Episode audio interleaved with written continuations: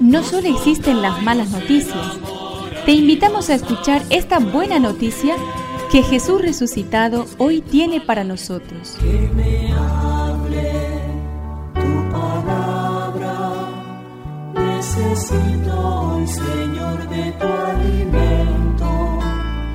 Hoy en todo el mundo se escuchará esta palabra.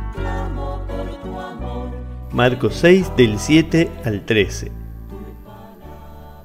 Jesús llamó a los doce y los envió de dos en dos, dándole poder sobre los espíritus impuros.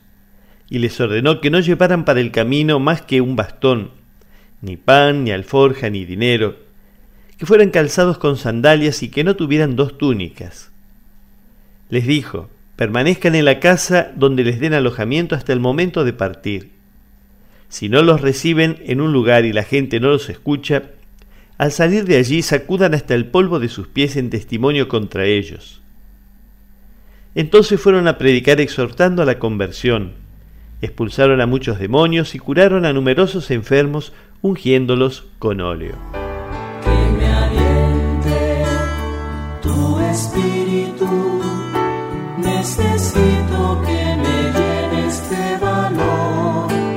No anuncies lo que no hayas oído a tu Señor no calles lo que Él te haya revelado. El que te ha llamado y te ha enviado a recorrer los caminos, te ha confiado un tesoro que a todos has de ofrecer. Irás rico de justicia y de paz, de salvación y de gloria, de misericordia y de fidelidad.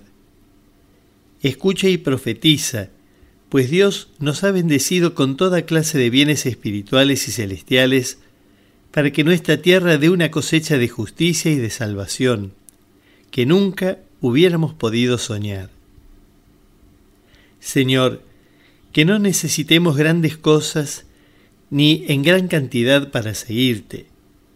Tu palabra, nuestra fe, el amor.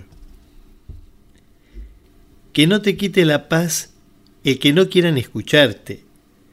Tú sigue con la siembra y ya brotarán los frutos.